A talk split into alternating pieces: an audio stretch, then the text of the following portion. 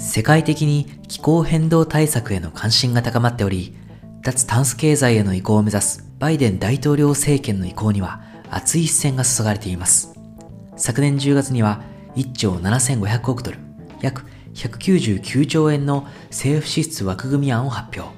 このうち気候変動対策には5550億ドル、約63兆円にも上ります。12月には連邦政府の活動をクリーンエネルギーによるものにシフトする大統領令にも署名。今回はこのように積極的に取り組みを行うバイデン政権によるグリーン政策の動向をお伝えします。トランプ前大統領とは対照的に、バイデン政権は政権移行後、早々にパリ協定への復帰を果たし、気候変動対策に意欲的に取り組んできました。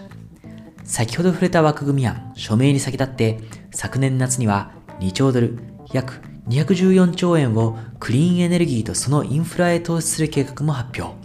持続可能な開発、発展を実現するグリーン経済関連産業をアメリカが牽引することで気候変動対策と景気回復や雇用改善を同時に目指すというのが現政権の路線です。バイデン政権がまず目指しているのは罰則による強制ではなく政府の購買力を生かして市場の力によるクリーンエネルギーへのシフトを加速させること。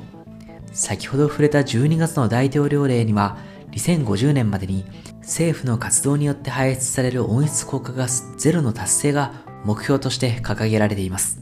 他にも国内の製造業、インフラ整備業者との連携のもと、政府関連建築物からの二酸化炭素排出量を2045年までにゼロにすること、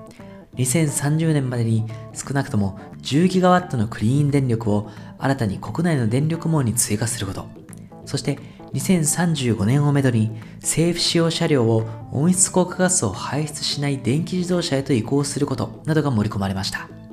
早速昨年11月には電気自動車への移行の下準備として充電スタンドの全国ネットワーク構築に充てる75億ドルを含むクリーンエネルギーインフラへの投資計画が始動しています。また、クリーンエネルギー関連市場を拡大するため、アメリカの中央政府及び各州の政府機関にクリーンなエネルギーの使用を支持するバイクリーンと呼ばれるプロジェクトも広く採用。例えば、ハワイの太平洋ミサイル発射場では、アメリカ最大の太陽光発電所をエネルギー供給源とすることで、100%クリーンエネルギーへとシフトするバッテリーエネルギー貯蔵プロジェクトが2022年をめどに進められています。他にも国防総省ではエドワーズ空軍基地で国内最大級の太陽電池パネルプロジェクトが民間企業との協力のもとに進められており、基地だけでなく周辺地域にも電力を供給する予定となっています。このエドワーズ空軍基地のプロジェクトでは電力供給だけでなく1000人以上の雇用創出も期待されています。バイデン大統領はクリーンエネルギーに関連する製造業の活性化によって気候変動の抑制だけでなく大きな雇用を生むことも目指しているんです。コンサルティング会社 EY パルテノンによると今後クリーンエネルギー関連で建設業、製造業、エンジニア、マネージメント職など多様な業種と職種にわたって世界約50カ国で最大1000万人の雇用が創出される見込み。クリーンエネルギー関連事業の投資機会は2兆ドルに上り、エネルギー設備現地での雇用だけでなく、供給網インフラ関連の雇用創出にもつながるとしています。結果、アメリカは中国と共に、この雇用創出において最も恩恵を受ける2カ国とされており、創出される雇用は約180万人に達すると予測されているんです。このようにバイデン政権はクリーンエネルギー産業が創出する新規雇用や産業の盛り上がりをアピールし、経済政策としての気候変動対策の側面を強調しています。一方で、大胆なクリーンエネルギーへのシフトによって失われる雇用にも触れなければ公平性を欠くでしょ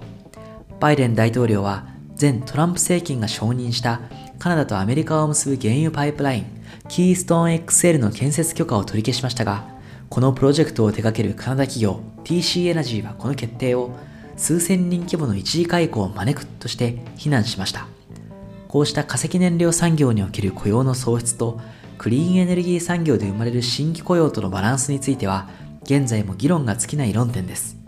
さて、今回バイデン政権のグリーン政策の動向をご紹介しましたが、翻って日本はどうでしょうか？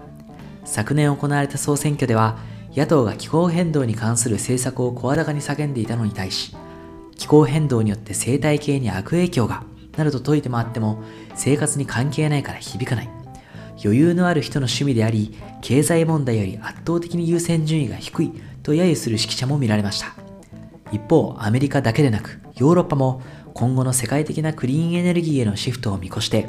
関連産業のインフラ整備とテクノロジーの開発に投資し、新たな国内産業と雇用を生み出そうとしていることからもわかるように、この問題は経済問題とも一体化しています。災害大国であり、食料生産を国外に頼っており、自動車など化石燃料に直結した製造業が強みと言われてきた日本にとって、気候変動は決して余裕のある人の趣味ではありません。